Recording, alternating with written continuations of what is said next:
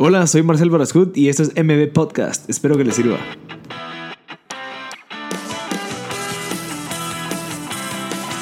Hola a todos, gracias por sintonizar MB Podcast. Este es el episodio número 31 con Jorge Guzmán, el, uno de los fundadores de Antigua Cerveza, de las primeras eh, cervezas artesanales en Guatemala. Nos cuenta mucho sobre los desafíos de crear una cerveza en un país pues donde hay o hay una dominancia demasiado grande en esa industria. Él nos cuenta cómo se hizo, cuánto tiempo se esperó. Eh, pues él, nos cuenta que se esperó casi seis años en poder vender la primera cerveza. O sea, pasó seis años planeando toda la parte legal, toda la parte de la fábrica, aprendiendo. Entonces creo que es algo bien interesante para, para entender el término y pues la virtud de la paciencia creo que es bien interesante porque a veces uno se preocupa por algo que no le sale en una semana, en dos semanas, y pues ellos esperaron seis años para poder empezar a ser rentables, para poder empezar a producir. Entonces creo que es, es de verdad, como que de verdad agarrar el sueño, aferrarte a él, no dejarlo ir, porque si no estás tan apasionado, si no estás de verdad con la gana de pasar penas, va a ser bien difícil a que sea, sea exitoso. Entonces, Creo que Jorge nos explica muchísimo de la parte de la, de la empresa, eh, de esa trayectoria tan difícil, tan, tan lenta, para poder empezar a, pues, a, volver a convertirse en lo que es ahorita, que ya pues, es, una, es una cerveza reconocida, ha ganado bastantes premios, una, una cerveza ya tiene premio oro de una competencia, entonces creo que hay que hacer las cosas bien para que, que tengas buenos resultados. Entonces, Jorge Guzmán, muchas gracias si estás escuchando, gracias por abrirnos las puertas de, Antigua Cerveza, la fábrica, darnos un paseo, eh, explicarnos cómo funciona todo y pues abrirte a nosotros y explicarnos un poco tu historia. Así que estuvo buenísimo, creo que le va a gustar a la gente y, y, espero que les sirva. Y si saben de alguien que le pueda servir, siempre compartirlo, creo que vale la pena pues estar compartiendo valor como dice el, el, logo, ¿verdad? Sharing Value. Entonces, eso es lo que se debería hacer. Muchas gracias a todos y espero que les guste el episodio número 31 con Jorge Guzmán. Estamos en audio, estamos con Jorge Guzmán, el cofundador de Antigua Cerveza y maestro cervecero. Jorge, muchas gracias por tenerme aquí en tu fábrica, genial. La verdad, increíble. bueno, yo no sé mucho de cerveza, no, no sé de maquinaria, pero puedo ver que es súper profesional. O sea, incluso tenés una línea de procesos, o sea, toda, la, toda tu gente. Entonces te felicito, en serio, y muchas gracias por tu tiempo. Contanos, ¿qué es Antigua Cerveza?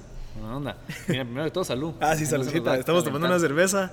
Esta es la muy noble. Esta es la muy noble. Esta, es, tu receta, ¿va? Sí, las cuatro. Las cuatro, ¿cuáles son? Don Nadie, Sin Novia y Cucurucho. Cucurucho. ¿Y estas recetas cómo las descubriste? ¿Cómo, cómo fue que empezó todo esto? Mira, déjame decirte... Em, antes de tal vez llegar ahí, déjame contar solo un poquito cómo, cómo estamos aquí. Va. Eh, Mira, básicamente nosotros empezamos con la idea de hacer una, un hotel.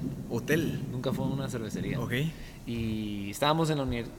Yo conocí a mis dos mejores amigos, mis socios, básicamente, los cofundadores de Antigua Cerveza, y decidimos que queríamos hacer algo propio. Los tres nos conocimos en Georgia Tech, en Atlanta, em, y después de grabarnos, cada uno se fue por su parte. Yo me quedé en Atlanta trabajando en banca de inversión, Jack se fue por hacer trabajar con el gobierno y Taylor se fue a hacer aviones. Ah. Entonces nada que ver, ¿verdad? Y un día decidimos que queríamos volver a hacer algo propio y, ellos habían venido a Guate muchas veces. Antigua les encantó y juntos dijimos por qué no hacíamos un, hostal. Entonces ese era el plan, un hostal. Nos fuimos a Portland, Oregon una vez a, una conferencia a conocer gente que eran blogueros y que según nosotros nos iban a mandar a todos estos mochileros a que se quedaran en nuestro hostal.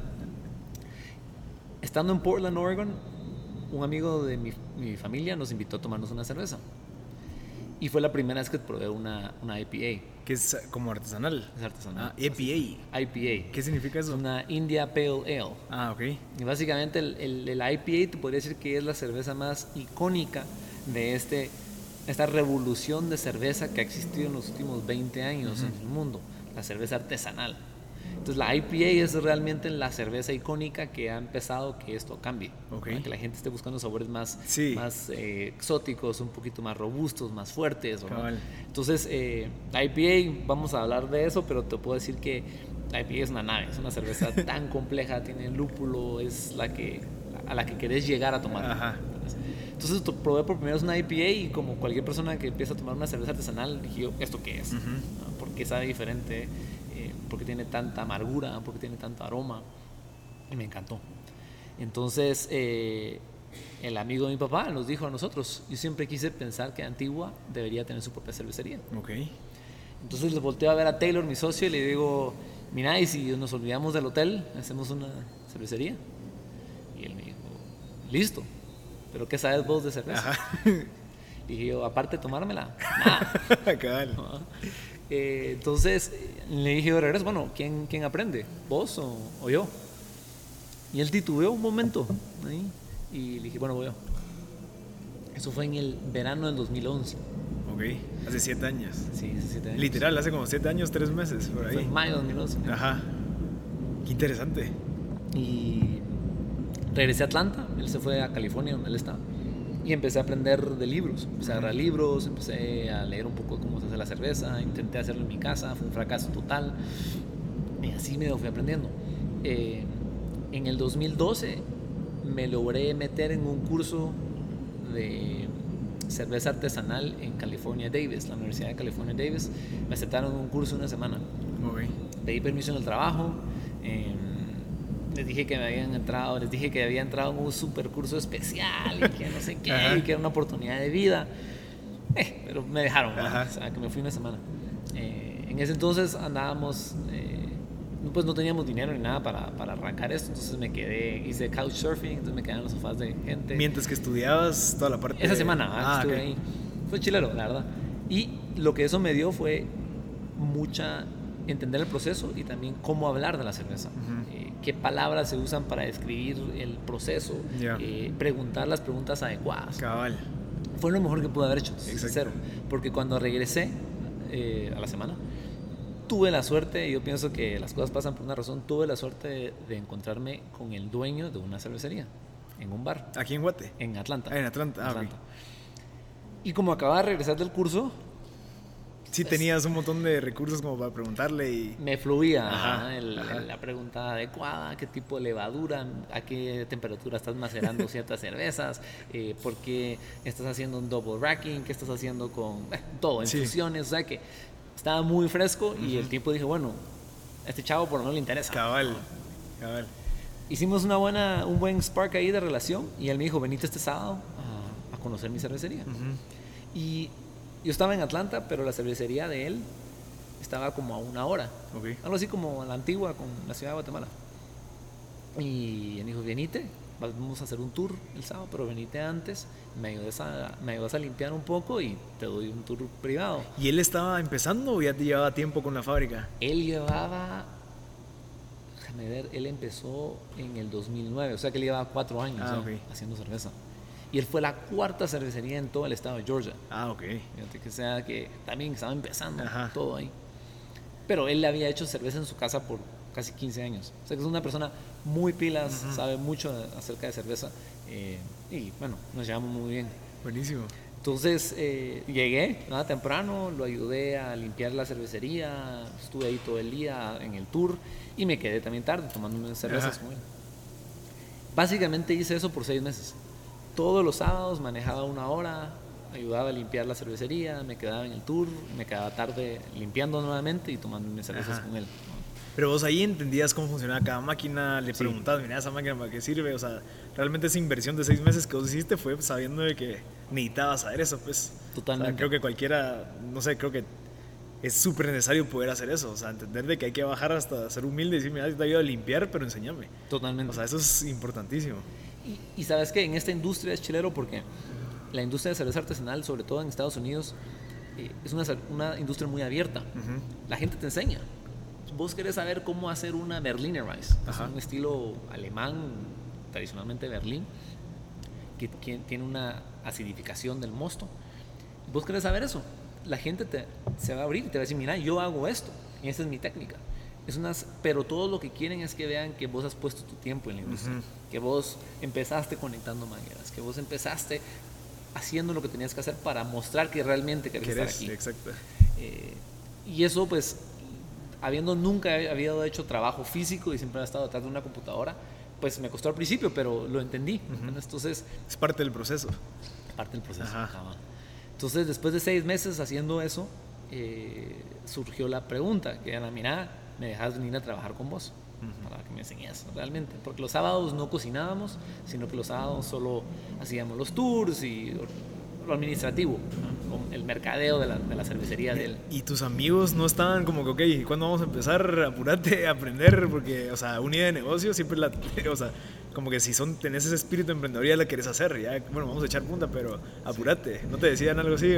Sí y no, porque en ese momento pues yo tenía mi trabajo y todo el mundo estaba en su trabajo. Ya. Eh, mm, creo que no, no estábamos muy seguros de cómo formalizarlo. Entonces es como cuando dices con tus cuates, vos pongamos un, no sé, un bar, un restaurante, pero nadie realmente se tira al agua. Algo así. Está la idea, pero, pero al menos vos sí estabas como que ejecutando de cierta manera la parte operativa para aprenderla y después decirle, muchacha, ya sé esto, démosle. Tratando, tratando de llegar ahí. Y finalmente llegó. O sea, pasaron seis meses y le dije a Glenn, se llama Glenn, déjame trabajar con vos. Y bueno, me dijo, ok, pero te tengo dos condiciones. Una, no te puedo pagar. y obviamente duro, pues. Ok, sí. No te puedo pagar. Y la verdad es que me dijo, vos no sabes nada. O sea, no has venido aquí, no has venido, sabes cómo limpiar, pero no sabes cómo hacer cerveza. Okay. Y sos un, sos un, eh, sos un estorbo para mí en la cervecería. okay. Entonces no te puedo pagar y me dijo, tenés que sacar la misma maestría de producción de cerveza que saqué yo, para que hablemos el mismo idioma y para que aprendas. Listo. Entonces regresé con mis dos mejores amigos y les dije, bueno, mucha, es ahora o nunca. Yo renuncio a mi trabajo, estoy dispuesto a renunciar, pero obviamente no me pueden pagar, entonces, ¿por qué no me ayudan ustedes a subsistir? Exacto. ¿Verdad? Eh, yo voy a trabajar y, uso mis ahorros para pagarme la maestría de producción de cerveza. Y entonces me dijo, me dijeron dos, listo, démosle, renuncia y te vas a trabajar. Entonces, por literalmente dos años, aquellos me subsidiaron mes a mes por PayPal, ¿verdad? Me mandaba cada uno su pedacito. Su pedacito. Y ahí se, se iba todo Excel. Pero qué increíble. Eh, una, una, confianza muy bonita entre los No, y también vieron que también estás echando punta, pues, o sea, no eras como que mucha, voy a estudiar y ahí veo qué hago, no, sino que realmente estás dispuesto a limpiar, después de meterte a trabajar, pero todo ese proceso es lo que se requería, o sea, ellos de pleno que vieron dijeron, no, este cuate se nota que sí quiere, está aprendiendo y va a ser clave para el negocio. Totalmente. valía la pena. Hay que mostrar, fíjate que yo tenía un jefe que siempre me gustó, él tenía un dicho que me decía que se llamaba, eh, él se llamaba se me fue ahorita su nombre, lo puedo ver la cara, pero El jefe. El jefe. Él siempre me decía, eh, luck, uh, luck is the result of prior work. Ok. The residue of prior work, decía Como que la suerte es todo lo que conlleva el trabajo duro. Del, del trabajo a, priori. Ah, todo el trabajo que haces antes de. Ajá. El residuo de eso es la, suerte. Sí, que todos dicen la que suerte tuviste, ¿no? Pero conllevó seis meses de, de limpiar y dos años de estudiar. Y, el hecho de que, de que yo le estuve echando punta para que fui a California, fui seis meses ahí, eso me dio el resultado de que esta persona dijo, bueno, listo, yo te enseño. Exacto. y, sí, no a cualquiera le dice eso, pues. Y también que mis, que mis dos mejores amigos, socios, me han dicho, ok, de acuerdo, vale la pena. Te vamos a pagar, arriesgar esto, ¿me Y vemos qué pasa. Qué excelente. eso, eso siempre que, creo que siempre ha definido la forma que trabajamos. Es como que siempre alguien dice, bueno, voy a hacerlo sin, sin ver qué pasa, pero cada vez que hacemos eso siempre se vuelve algo muy formal, muy Sí, no, y sí, eso creo que también podría ser un ejemplo para muchas personas de que están, que era mi segunda pregunta, que es cómo es que encontrás a esos socios, porque mucha gente es como que yo busco a alguien que me ayude, pero al final ya no es ni tan ayuda, sino que es un estorbo, porque solo uno quiere echar punta, el otro no quiere hacer nada, entonces como que haber encontrado a esas dos personas o ya los tenías, pero volver a sus socios creo que fue una buena decisión porque te echaron la mano en esos dos años y pues estoy seguro que ahorita todavía te siguen apoyando. Totalmente, y es una, una relación bien chilera eh, pues como te digo, son de mejores amigos. Yo me casé el año pasado y pues estuvieron ahí parados conmigo. ¿ah? Es, que es, lo... es chilero. Y te digo que también han habido días que nos mentamos la madre y, vamos, o sea, es duro también. Es como tener un hermano. Yo no tengo hermano, solo tengo una hermana, pero me imagino que es lo mismo. Entonces, eh, con tal que Parte del proceso de la fábrica. ¿Qué, ¿Qué, es lo que está pasando ahí? Básicamente una de las bombas se activó porque nos estábamos quedando sin agua en el ah, proceso. Eh, bueno, con tal que. Sí, entonces, bueno, resultó, me fui a trabajar a la cervecería empezó mi- mis prácticas en, en mayo del 2012. Básicamente estuve ahí cuatro meses. Después empezó mi maestría de producción de cerveza, que fue en Vermont. Entonces terminé eso un año y regresé nuevamente a la cervecería eh, de Glen en mayo del 2013. Estuve en mayo del 2013, básicamente otros cuatro meses terminando mis prácticas. Trabajando. Y finalmente me, me vine a Guatemala de Wow. regreso. O sea, al, fin- al final del 2013. Sí. O sea, tú empezaste en el 2011. O sea, la idea surgió en el 2011 y hasta el 2013 a finales se empezó a ejecutar ya la empresa como tal. Y fíjate que entonces, para entonces ni siquiera la empresa, solo ahora ya teníamos a alguien que sabía hacer cerveza. Ya. Ya. No teníamos nada más. Wow, fueron tres años. Y, de y habíamos hecho una sociedad anónima, pero o sea, hasta ahí. Cabal. O sea, no, no había Mira, y, y después qué? ¿Cómo fue que decidiste, ok, mover a la antigua? ¿Y por qué en la antigua? Yo soy de aquí. Ah, vos sos de aquí. Ah, Yo nací, crecí en la antigua, soy cuarta generación antigüeño. Ah, ok. Entonces, tenía que ser en mi, en mi- Qué mi bueno, pueblo, ah, qué tenía bueno. que ser acá. Y porque sí es algo que, que le agrega un plus, es porque al final una cerveza en, en una industria de Guatemala estás compitiendo contra niveles mundiales, pues, y qué bueno que sí realmente estés dando competencia. Totalmente. Porque al final es de buena calidad, al final es un renombre, bueno, incluso el nombre Sí. de Antigua Cerveza es súper súper atractivo. ¿Y cómo fue todo eso, el, el inicio? ¿Regresaste aquí y cómo fue que empezaste a derivar? Vos regresé y fue un shock. Ah. bueno, y todo, olvídate. Eh, fue un shock cultural, más que todo, porque no, mm, no encontrábamos cómo. No encontrábamos la luz de cómo conseguir los permisos. Para hacer una cervecería en Guatemala, te rigen tres enti- cuatro entidades: Ministerio de Salud, Ministerio de Ambiente, Ministerio de Agricultura y la SAT. Y empezar ese proceso en cada una de esas entidades es bien difícil de identificar cómo, cuáles permisos puedes sacar en paralelo. Exacto. Y también no es que vos llegues y que diga, mire, yo quiero hacer una cervecería, ¿qué tengo que hacer? Ajá. Nadie sabe.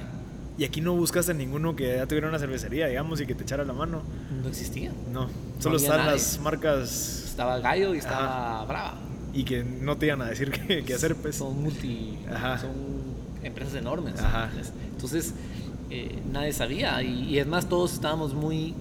Nadie estaba diciendo qué estaba haciendo. Príncipe Gris, por ejemplo, que fue la primera cervecería artesanal en el país, él hacía todo callado en su lado. Nosotros hacíamos todo callados en nuestro lado porque no sabíamos, no sabías si al final ibas a poder conseguir tu licencia Ya. de productor de cerveza.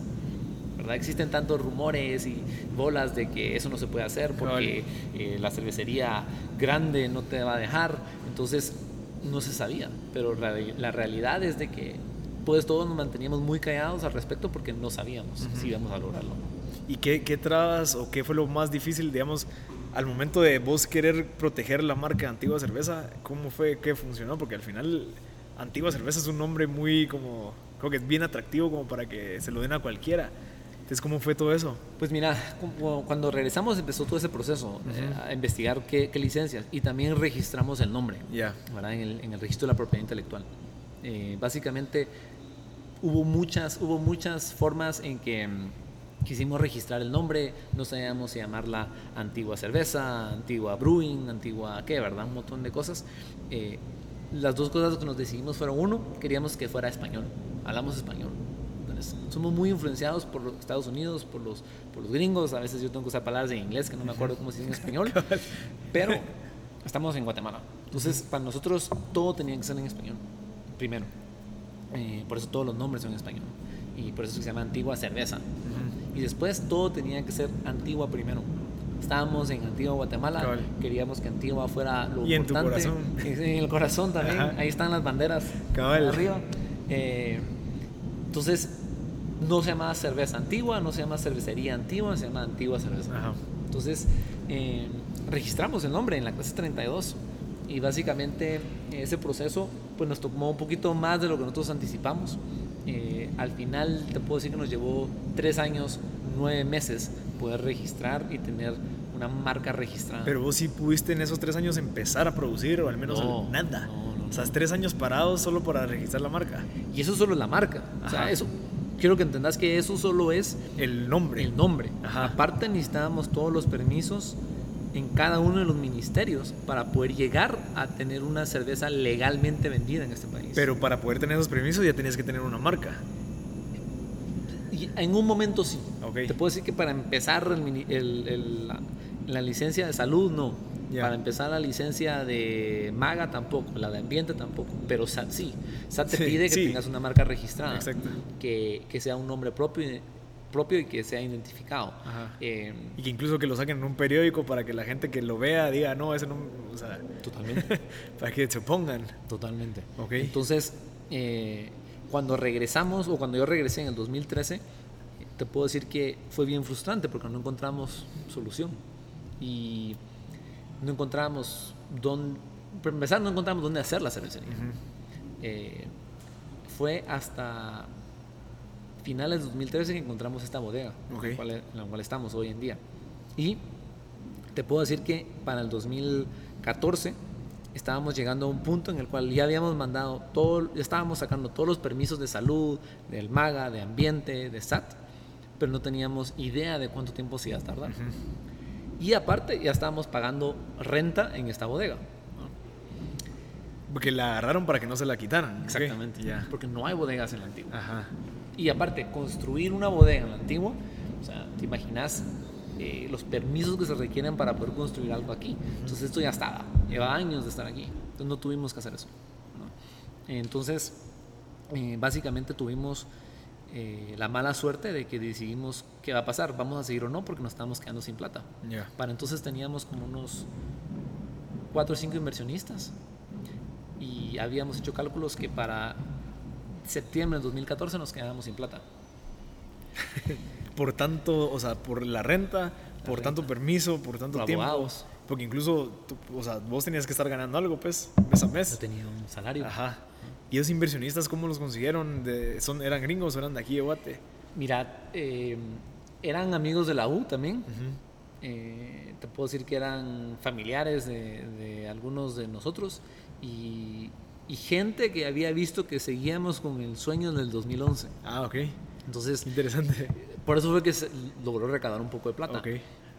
Pero sí te puedo decir que la, tal vez la noche más oscura de, de todo este episodio de Antigua Cerveza fue marzo de 2014. Taylor estaba aquí conmigo en Guatemala, hicimos números y nos dábamos cuenta que para septiembre de 2014 Nada. se apagan las luces, ya no había nada más. Entonces teníamos dos opciones. Cancelar ahorita y decirle a la gente que invirtió, mira, disculpa, me diste 15 mil dólares, pero te voy a volver 12. Disculpa, pero decidimos no hacerlo. Yo me regresaba a trabajar a Estados Unidos o buscaba algo aquí. Sí, cada uno con su vida normal. Exacto. O buscábamos recaudar la plata que necesitábamos para comprar el equipo, para realmente eh, tener la- el, el capital para poder crecer en el próximo año y medio, dos. O sea, ustedes eh, con la inversión que tenían, no tenían contemplado la inversión del equipo para poder empezar a producir. No, que teníamos 15% de lo que necesitábamos. Wow.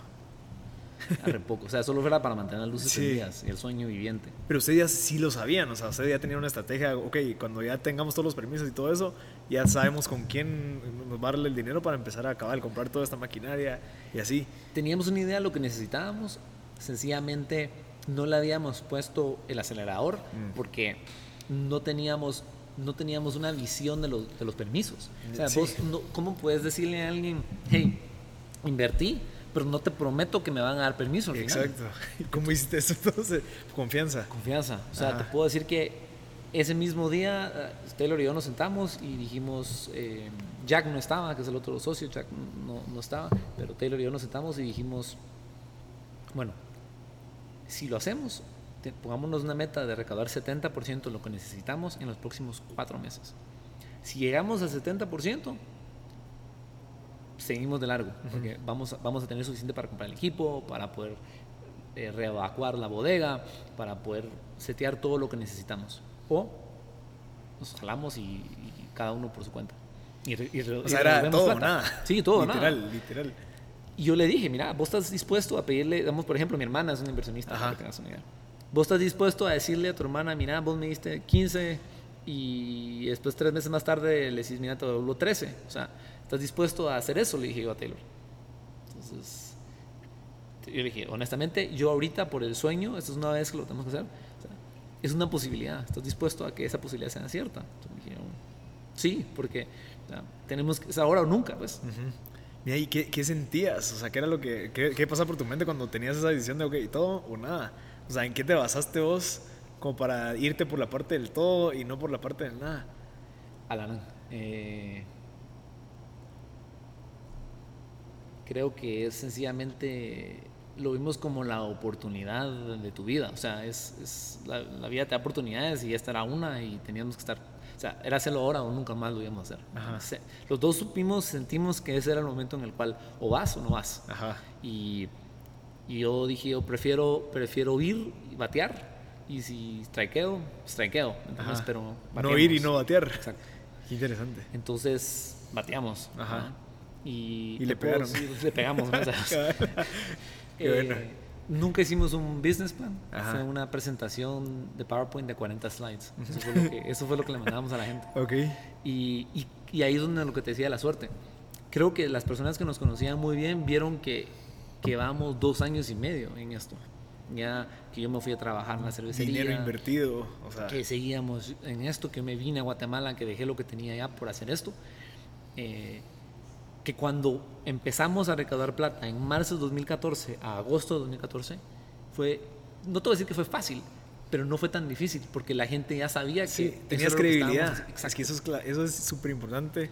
Cuando, hasta, hasta, incluso un consejo para la gente que quiere empezar un negocio, tenés que tener credibilidad para que alguien te quiera dar X cantidad de dinero. O sea, Precisamente. si es tu primer negocio y nunca has trabajado y nunca has hecho algo relacionado, no tienes credibilidad, es entonces va a ser bien difícil que alguien te quiera confiar en la idea. Entonces, cabal, por eso de que hay mucha gente que dice validalo antes de que vayas a, no sé, a pedir dinero o lo que sea, pero tienes que generar esa credibilidad que ustedes lo lograron. Y, y, y viendo para atrás en ese momento, pues creamos esa validad. Ajá. No lo hicimos a propósito, ¿me entiendes? O sea, solo Fueron tres años de... de trabajo. Ajá. Eh, entonces, te puedo decir que recaudamos 75% de lo que necesitábamos en esos cuatro meses.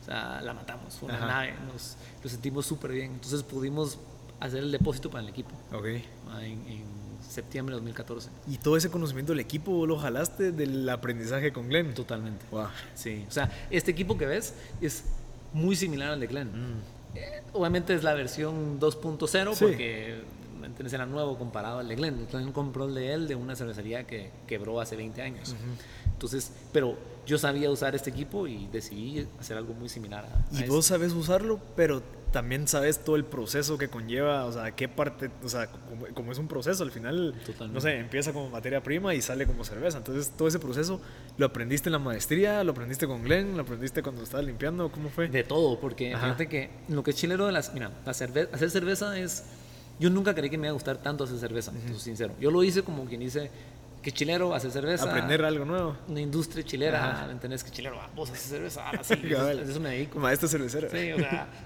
aquí está mi tarjeta, o sea, es chilero. Pero, cuando entre, yo soy ingeniero, o sea, me gradué de ingeniero industrial y sistemas, y entre que... Ah, bueno, eso también te ayudó.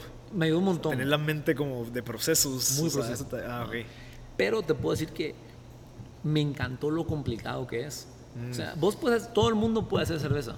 O sea, literalmente es, agarras agua, azúcar que viene de un grano, le agregas un polvo que es levadura, lo metes a una, una, me lo metes a una temperatura normal de, de tiempo, ambiente y vas a generar alcohol. Uh -huh. o sea, se va a generar una fermentación y vas a tener cerveza. O sea, es muy fácil.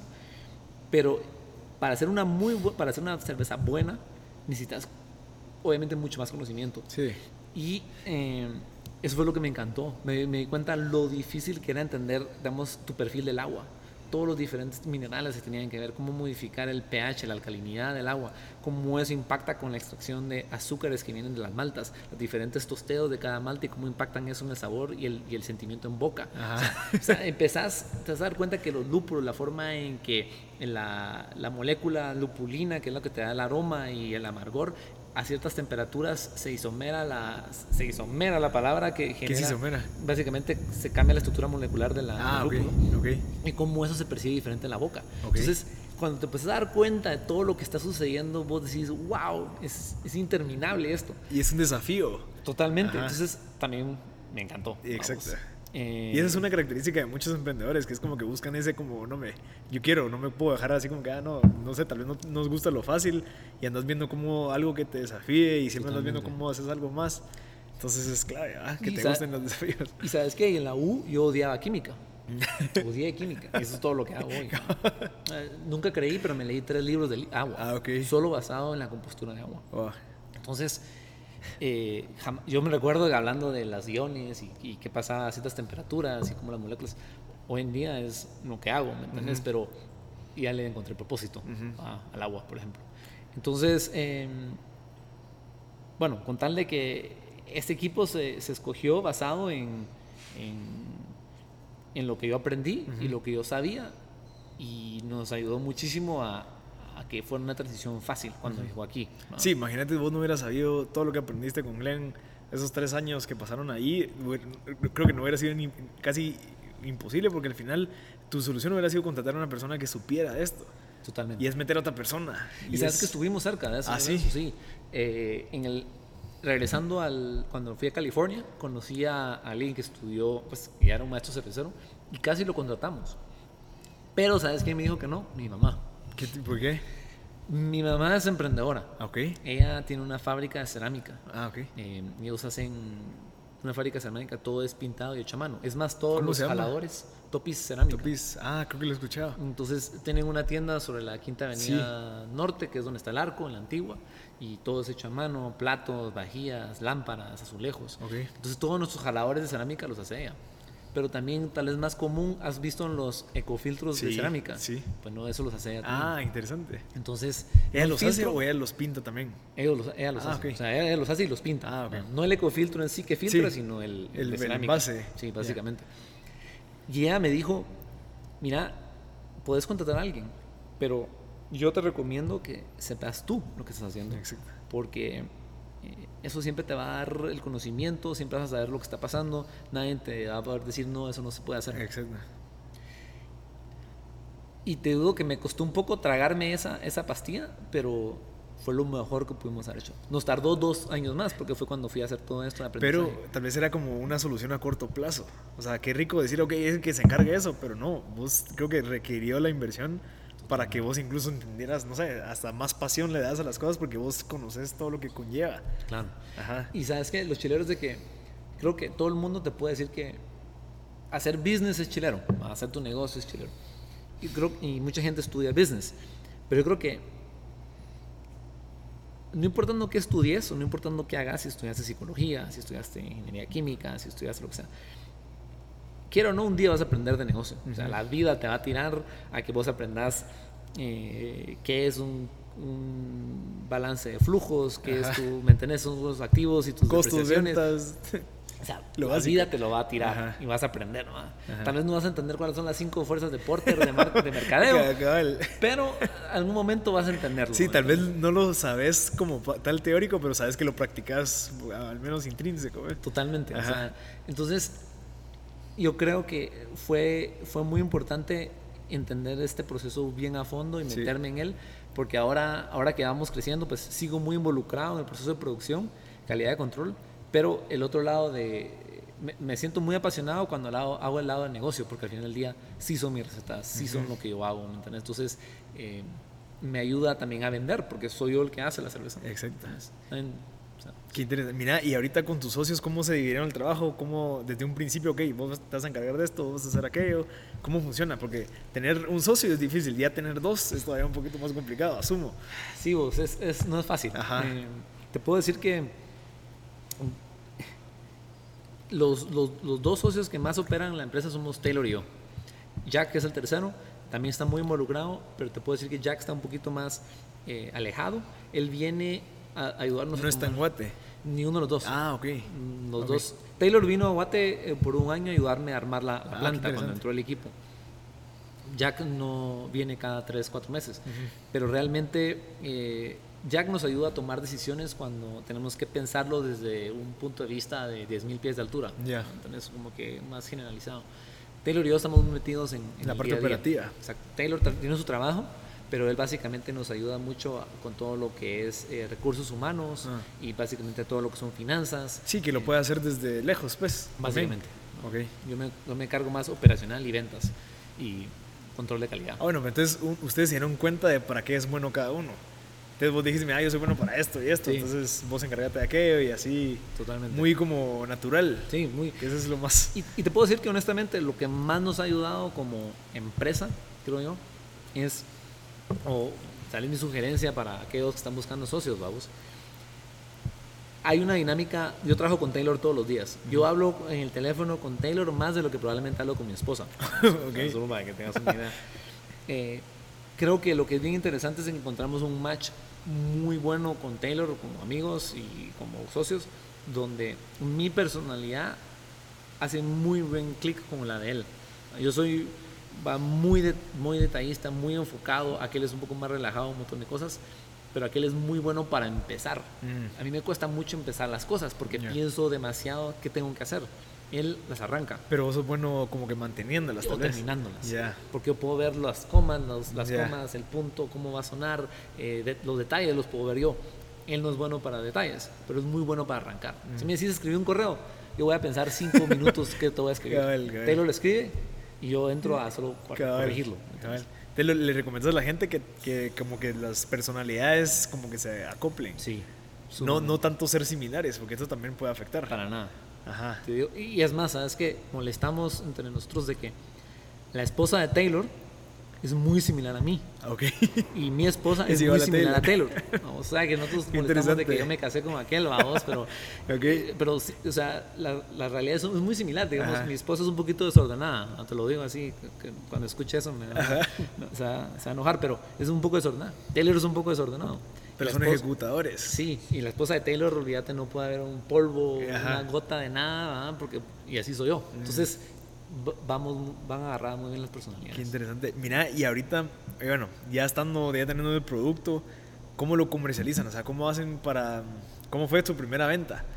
Nada, entonces, solo para darte un poquito de, de- de- de background, eh, un poco la historia, bueno, regresamos 2014, el equipo entró 2015, básicamente no recibimos permisos, todo empezó en SAT, ¿verdad? Y, y- y SAT, pues vino y vino aquí a la planta, hizo su inspección, se aseguró de que lo que estábamos haciendo eh, era lo que estábamos diciendo en los formularios que estábamos enviando.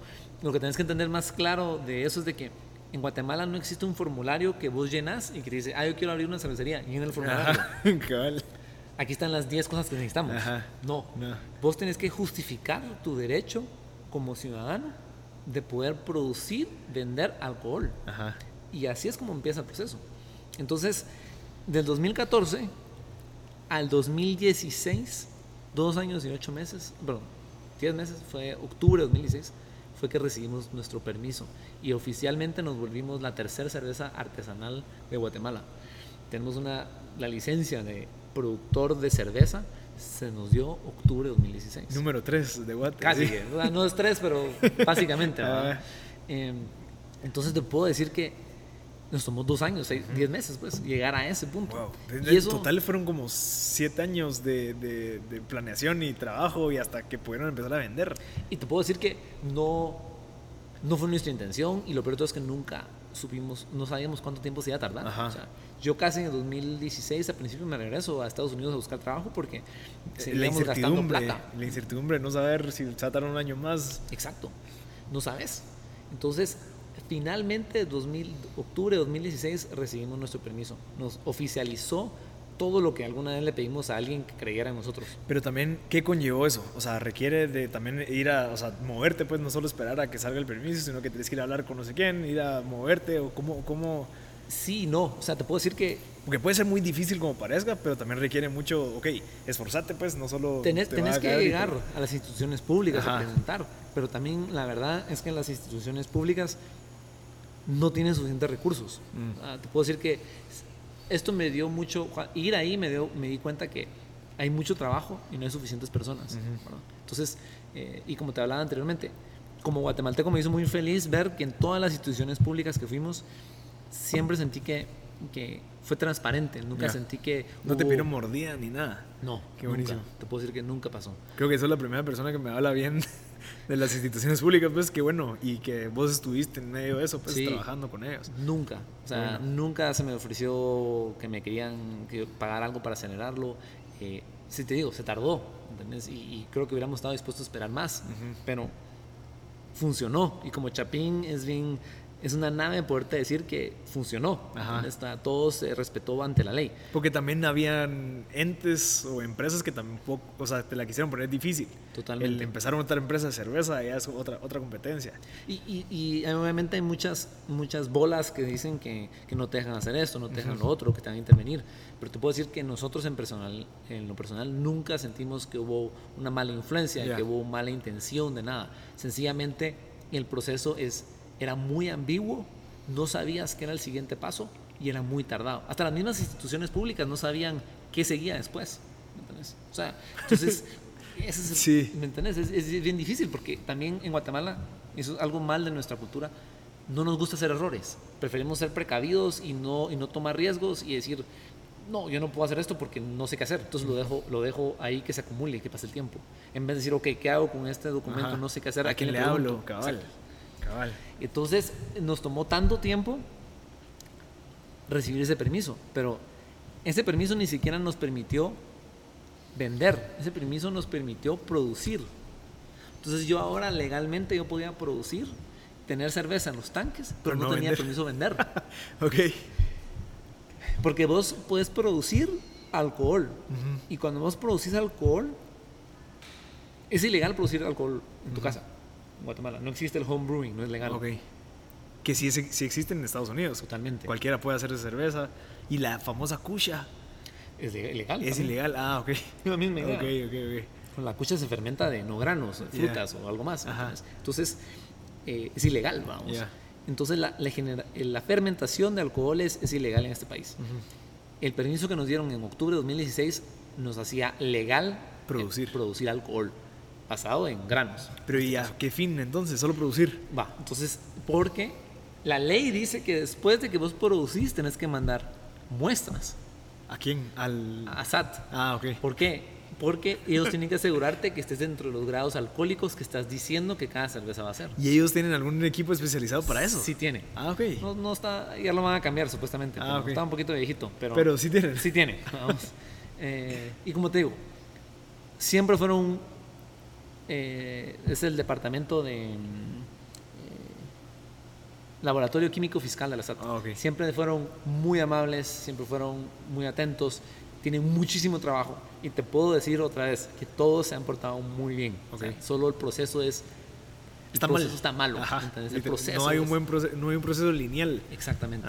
Y, y, no sé quién, quién se encarga de hacer que los procesos sean mejores en nuestro país. O sea, no sé quién, de quién es ese trabajo, pero en sí todo el mundo hace su trabajo y se tarda mucho. Entonces, eso cuesta que haya emprendimiento. Sí, cabal. Eh, entonces, básicamente, octubre de 2016 hicimos nuestras cervezas, las pudimos mandar a que, se, a que se hicieran pruebas de que estuviéramos en los alcoholes adecuados. Y no fue hasta marzo 1 de 2017 que recibimos el permiso para poder vender cerveza.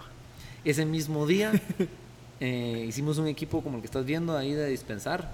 Lo llevamos a Papi's Barbecue eh, aquí en Antigua. Aquí en Antigua y te puedo decir que lo pusimos, lo armamos, lo conectamos, la cerveza estaba fría porque el cuarto frío, venía la cerveza del cuarto frío y buscamos quién estaba dispuesto a comprar la primera cerveza y fueron, una, fueron dos amigos de Irlanda, dos chavos que estaban, estaban aquí en la antigua, mochileros, se les ofreció, dijeron que sí y nos tomamos una foto. Esa fue la primera cerveza que se vendió. ¿Y qué tal les pareció a ellos? Pues les encantó, vos también son irlandeses, entonces sabes que se van a tomar lo que sea. Qué increíble. Mira, y, ah, tengo un montón de preguntas, pero ¿qué, qué coñe? O sea, son siete años de, de, incertidumbre. Sí. O sea, ¿en qué te basas? O sea, esa, o sea, yo sé que la fe, en confianza que todo va a salir, pero, pero ¿qué pensabas? Te levantas el día siguiente y era como que, ok, hoy puede ser de que vaya a decir que sí, va a decir que no pero ¿en qué te basabas? ¿En qué tanto, cuál era tu, tu confianza, tu visión en ese momento? Yo te puedo decir que eso está lo más difícil, en la incertidumbre. O sea, si vos sabes que qué va a pasar o si vos sabes que vas a ganar X cantidad o qué, te puedes adecuar. O sea, Creo que como humanos podemos adaptarnos muy fácilmente a muchas condiciones. Pero creo que la incertidumbre fue lo que más nos costó. Eh, ¿Qué nos seguía? Creo que para entonces, ¿qué nos hacía seguir? Caminando era que le habíamos echado tres años. Yo renuncié a mi trabajo, sí. a aprender a hacer de cerveza, maestro cervecero, y me vine a Guate. Fueron tres años de mi vida. Ya estando aquí es, bueno, ¿qué hacemos? recaudemos plata. Entonces fuimos a recaudar plata, pasaron dos años, recaudamos la plata. Ahora, teníamos, ahora tenemos 35 inversionistas. Gente que nos... 35 inversionistas. Wow, pero ellos no tenían acciones como esas de que pueden tener voto. No, solamente querían su, su retorno. Y estructuramos la empresa donde los únicos que tienen voz y voto somos sí. Jack Taylor y yo. Ya. Todos los demás están. Son acciones preferen preferentes, ¿cómo se llaman? A o B, por ah, sí. Entonces, Unas que sí pueden tener decisiones y otras que solamente reciben utilidades y nada. Básicamente. Okay. Entonces, ya después tenés un compromiso con la gente que confía en vos. Y finalmente, ahí sí que esperás, solo esperás tu licencia y haces lo que puedas para avanzar, pero eh, te agarras y te levantas todos los días esperando de que hoy sea el día. Y, y te puedo decir que hubo días malos, hubo días buenos. Eh, te puedo decir que nos, sí, no, no, no sé, o sea, creo que ya el compromiso, ya el compromiso contigo mismo de, de hacerlo, de sí, que la gente Sí, todo el tiempo invertido, el dinero, y también yo creo que que me pasa a mí, yo sé que estamos en diferentes niveles, pero la incertidumbre también es como un como energía, que es como que, bueno, puede ser que sea malo, pero también puede ser que sea increíble lo que logremos, que, pues, que lo lograste, pero en ese momento que no sabías, te pudiste haber ido por el malo, decir, no, va a quebrar y no va a funcionar, o madre, voy a tener mi propia fábrica de cerveza de la antigua y se la va a estar vendiendo a todos. O sea, como que hay dos puntos, ¿me entendés? Totalmente. Y qué bueno que vos te fuiste más sobre el punto positivo, ¿ves? Porque mucha gente tal vez sea por la parte que puede quebrar, el miedo, ¿ah? Mira, yo creo que también teníamos yo creo que la incertidumbre de que cuando nos iban a dar el permiso fue lo que más nos, nos, nos costó, nos, desgastó. Nos desgastó. Eh, te puedo decir que me gustó muchísimo. Eh, me levantaba el día a día pensando en lo que podía llegar a ser y que y que nunca nos topábamos con algo que nos decía no, no va a pasar. Ok. Entonces yo creo que eso también nos daba un poquito de, esperanza. O sea, vos sí sentís que lo tenías que hacer. Ya sabes. Sí, lo sentía y, es que todo pasó también también. Ajá, es que eso también eso influye mucho. Conocí a Glenn, me abrió su puerta, me recibió, me enseñó. Eh, Taylor y Jack estuvieron ahí desde el día uno mandándome plata en PayPal. Eh, regresé a Guate, encontramos esta bodega. Eh, todo fluyó. Todo fluyó, sí, definitivamente. todo fluyó. hemos obviamente tenido un montón de conflicto dentro de eso y, y, cosas que no han salido de nuestra manera pero en general, viendo para atrás, todo ha fluido. Vamos, quisiera que hubiera sido en vez de siete años, dos, pero todo se sentía que teníamos que seguir y el día que llegó esa licencia pues sí, puse a llorar ¿va? pero fue y es más yo no estaba aquí Taylor estaba aquí. Ah no y dónde estás estaba de viaje es que después de tanta incertidumbre tenés que ir de aquí para descansar un poco de retiro en tu mes a India. Sí y probablemente estaba en la India. Ah sí sí. Y qué estás haciendo ahí eh, básicamente solo mi mamá siempre había querido ir a India ah, y, y, yo, está, yo acababa de regresar. Fui a Oktoberfest. Dije, mm. si voy a hacer una cervecería, tengo que ir a Oktoberfest a ver cómo es. Y ella me dijo, mira, vení, yo quiero ir a la India, ¿me acompañas? Entonces... Es que ahí también es bien espiritual y también como que, no sé si fueron a hacer eso, pero mucha gente se va ahí por eso, cabal, como que me quieren encontrar y cosas Nuestro era más turístico, pero, ah, pero igual, o sea, fue cabal. Despegarse también. Sí, regresando de la India cuando nos enteré y Taylor estaba acá. Nos más aterricé, a los dos días cocinamos la primera cerveza. Ah, sí. Entonces yo las vi, las fui modificando un poco y muchas de esas son basadas de eso. Qué interesante. Mira, nos quedan 10 minutos. Quiero saber más de vos, Jorge. O sea, ¿cómo eras de patojo? O sea, porque digamos, ahorita puede parecer que, que, sos operativo, pero toda la parte de emprendimiento que te llevó a eso, o bueno, a, a despertar la gana de hacer un hostal. O sea, te apuesto que vos tal vez tuviste experiencias antes de ideas, de negocios. Entonces, ¿cómo, cómo eras de Wiro? ¿Y cómo te fuiste desarrollando? ¿Vos tenés dos hermanos? Una hermana. Y, bueno, eh, una hermana y una media hermana. Ok, ¿y vos sos el más pequeño, el más grande? Yo soy el más grande. Ok. Sí. ¿Y cómo eras de, de, de Wiro? Vos, eh, depende de quién le preguntás, vos. Eh, ¿O qué características tenías? ¿O cómo te...? te... Vos, lo que sí era, era necio, fíjate. Siempre he sido medio necio. Y y siempre he sido muy metido en lo que hago. Okay. puedo decir que de, de niño niño eh, siempre, me, siempre me gustó saber, así me dicen, que, que, pues me decían que yo siempre quería saber quién era el que estaba al mando, si llegaba al colegio, quién era la directora, siempre como quien dice, si entraba a jugar al... ¿Quién es el capitán? Sí, básicamente, o sea, así, así te digo. Eh, y creo que siempre me gustó la jerarquía y hacer las cosas bien, mm. siempre me ha gustado saber me, me, chinga mi primo de que cuando se quedaba a dormir en mi casa los sábados, teníamos 10, 12 años, hacíamos, yo hacía un horario de 8 de la mañana a 1 de la tarde y que íbamos a estar haciendo en cada 30 minutos. Entonces, me siguen chingando con eso hasta el día de hoy. Y es cierto, es parte de mi personalidad. Ajá. Eh, Como que te gusta tener todo visualmente bien. Sí. Ok, interesante. que todo esté limpio, que todo esté ordenado. Procesos. literal con lo que estudiaste, con lo que estás haciendo. Sí. También te puedo decir que hubo una parte mía en el colegio donde fui muy metido de la iglesia. es, tal vez nunca, nunca sentí que iba a ser pastor, ni mucho eso, ni mucho menos, ¿verdad? Pero te puedo decir que unos cinco años de mi vida estuve súper metido en la iglesia y, tenía un grupo juvenil y, ¿me? Era, me, encantaba, por decirte, eh, una oratoria y todo, o sea, eh, y fui muy, muy metido en eso. Em, eso cambió cuando me fui a la Universidad de Estados Unidos, pero creo que va parte de mi personalidad en que te digo que cuando me meto en algo me meto mucho. Entonces, eso fue como que la base que me ayudó también a eventualmente a meterme en la cerveza me fui de boca también. Entonces creo que, esa personalidad... Puede ser muy bueno, pero también puede ser muy malo. Totalmente. Te puedo decir que esos, esos, esos años que estuve muy metido ahí también me, me alejó de muchas personas, Porque era muy blanco y negro todo. Cabal. Entonces, eh, obviamente, gracias a Dios, la, ahí sí que la vida te enseña de que hay que ser un poco de medio de todo. Entonces, yo no, para que sepas, yo no empecé a tomar hasta los 22 años. ¿eh? Cerveza. Ahí descubriste. Entonces el hecho, lo chistoso es que la gente del colegio dice, yo no tomaba nada, era el que nunca salía a fiesta y hoy en día tengo una cervecería. o que la ironía de la vida. Interesante. ¿Y, en y en la universidad estudiaste en, ¿cómo es? Ingeniería industrial. Y, sí. Ok. Qué interesante porque todo, o sea, todo, todo lo que conlleva, o sea, desde Patojo creo que te lleva a ser la persona que sos ahorita. Totalmente. Y qué interesante pues lo que, lo que has logrado. Eh, ¿Algún consejo que le das a la gente que quiere emprender? creo que es, es, es necesario escuchar esos consejos prácticos para que yo estoy queriendo emprender, pero este cuate que ya tiene su fábrica, ¿qué me dice como accionable? Pues yo te diría que, mira, nunca las cosas van a ser como, las cosas nunca van a ser como las esperas. Ajá. Entonces, que es muy flexible en cambiarlo. Nosotros creímos que íbamos a ser un hotel, tenemos una cervecería. Entonces, eh, creí que me iba a tomar dos años, nos tomó seis. Ajá. Eh, mi consejo es ese, o sea, no, no estés metido en un cuadrado, sino saberte adaptar. Y creo que lo otro es eso, en lo que te dije al principio, tu trabajo. O sea, eh, la suerte es el residuo de mucho trabajo anterior. Y, eso siempre lo hemos visto. Te puedo decir que nosotros vendemos toda nuestra cerveza en barril. Creímos que iba a ser en botella, pero no. Al final, el día que decidimos hacerlo, lo hicimos en barril. ¿Por qué? Porque nos dimos cuenta que era la oportunidad de poder darle al, guatemalteco una cerveza en vaso que se podía apreciar, que se podía ver, que se podía oler. Entonces decidimos hacerlo en ese último momento, cuando habíamos hecho todo para hacerlo en botella, cambiamos. Okay. Y fue lo mejor que pudimos haber hecho. Entonces... O sea, toma decisiones como, ok, no seas tan, tan cuadrado. Sí.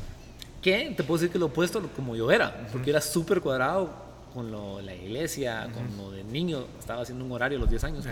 o sea que eso también ha ido cambiando, ¿me entiendes? Y entonces sí, como que dice, no, no siempre seas tan cuadrado, tener la flexibilidad de moverte, pero hacer tu trabajo, okay. saber lo que estás haciendo. Mira, ¿y tu día a día cómo es? ¿Cómo, ¿Tenés algún hábito? ¿Cómo funciona tu día? Sabes que yo creo que mi hábito más grande es no pensar en la cervecería cuando no estoy en la cervecería. Ya.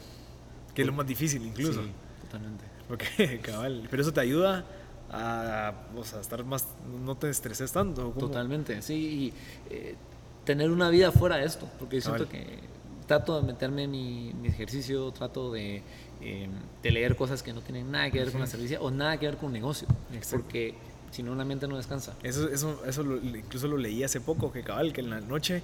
O sea, si sos, sos administrador de empresas, lee un libro de ciencia ficción o algo así, pero para que te saque de tu día a día. Porque incluso, o sea, estar tanto en lo mismo también te afecta. Totalmente. Y te afecta tus relaciones porque solo hablas de eso. Entonces, como, es excelente consejo. ¿Y algún libro que recomendes, algún recurso? Que te, un libro, el libro que te haya cambiado la vida, que creas que le puede servir a las personas. Tengo cual me gusta mucho y, y, es, muy, es muy conocido. Eh, Outliers. Ah, sí, de, Malcolm Gladwell. Pero honestamente creo que es porque vos te pones mucha presión te pone mucha presión de que vas a tener que hacer esto, tenés que cambiar el mundo, tenés que vas a ser la mejor cerveza del mundo, que vas a hacer vas a, vas a llevar a tu familia a un a una mejor a un mejor lugar socioeconómico, o sea, te pones mucha presión. Y la verdad que eso te dice, mira, es mucha suerte. sea, al final Outliers te dice, tenés que hacer mucho trabajo, pero al final fue suerte. O sea, fue suerte que Bill Gates llegó a donde fuera. Fue suerte que, que, que Steve Jobs llegara a fundar Apple. O sea, es mucha suerte. De dónde naciste, tus raíces y todo lo que conlleva tu, tu niñez. Se alineó el mundo, las estrellas, para que llegaras a hacer eso. Entonces, te, te, pone en perspectiva, como que, ¿sabes qué? Está bien, puedes hacer las cosas, hacerlas bien, hacerlas con mucho trabajo, con mucha pasión, pero me recuerda de que solo, solo hay 24 horas al día. Tienes que dedicarle 8 días, 12 a esto, pero las otras 12 anda a dormir, anda a descansar, anda a tomarte una cerveza, hanguear con tu novia, novio, lo que sea, ¿me entiendes? O sea, tu familia.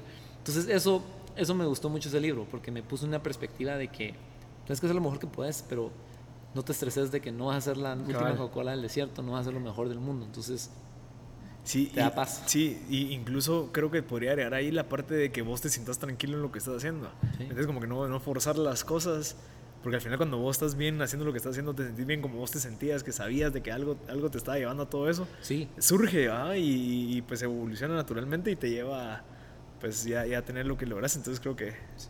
E, ese, ese, es el que te puedo decir ahorita que resonó. O sea, de repente si se me ocurre un par más, te, mando Ok, ¿y alguna persona que sigas en tus redes sociales, lo que sea, o para que te motiva? Mira, a mí me gusta mucho leer eh, a Seth Godin. ¿sabes quién ah, sí, Seth Godin, ah, sí. Seth me gusta porque es práctico, o sea, te ayuda, te ayuda a ser práctico. Eh, pero en general, te doy sincero, me he ido desconectando cada vez más de, las, de, lo social, casi no me meto a Facebook, trato de no meterme en Instagram eh, y trato de vivir lo que estoy viendo en lo presente porque hay mucho ruido vos. Entonces trato de no, de no, o sea, Seth me gustó y lo sigo. Y leo mis libros y los digo. Le pregunto a, a Taylor que está leyendo y de repente nos compartimos libros o a Jack.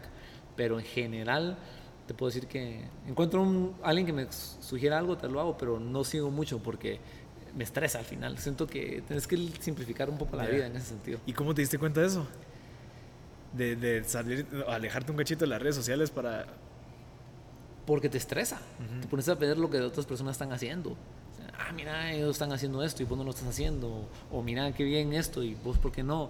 O empezás a comparar, empezás a preguntarte qué está pasando con tu vida. Y creo que vos tenés que ver tu vida como es, lo que ves a través de tus ojos y lo que puedes tocar. Eh, lo demás. Son otras presiones, cabal. Sí, o sea, simplificarlo. Qué interesante. Eso es, por lo menos. No, qué interesante. Qué, buena perspectiva. Gracias, Jorge. Eh, como te decía al principio, qué bueno que grabamos aquí la fábrica, porque ya sé que en un par de meses o en un año, pues espero que, que, que sea más grande. Buena onda. Y te agradezco por tu tiempo. Creo que tu contenido, tu historia, la historia de Antiguas Cervezas, o sea, creo que puede inspirar a toda la gente que quiere emprender y más que pasaste seis años de incertidumbre. Eso, es, increíble. O sea, solo con saber de que hay gente que se preocupa porque no le contestan en una semana, en dos semanas, eh, no consiguen clientes en dos meses. Sí. Imagínate, pasen seis años sin saber qué iba a pasar. Entonces te felicito. Creo que eso es excelente pues, ejemplo para los emprendedores porque la paciencia es todo. creo que es una de las virtudes que tenés y estar, estar como que aprovechando la incertidumbre de una manera positiva, no tanto de miedo. Claro. Y aprovecharla y que eso te motiva, no me puede ser que sea mejor, entonces echemos punta. Entonces, eh, excelente. Gracias, Gracias. No, me buena onda y en lo que quieras, es tu casa. Si quieres eh, hablar de otra cosa, avísame. Y aquí siempre hay cerveza. O sea que sí, seguro. Va, gracias, Jorge. Todos, gracias por sintonizar M Podcast. Este fue el episodio número 31 con Jorge Guzmán, el, uno de los fundadores de Antigua Cerveza. Espero que les haya servido y pues que hayan aprendido bastante esto. Les recuerdo por favor, si saben de alguien que le pueda servir, compartirlo y así pues le pueden cambiar la vida a muchas personas. Muchas gracias a todos y sigan sintonizando M Podcast.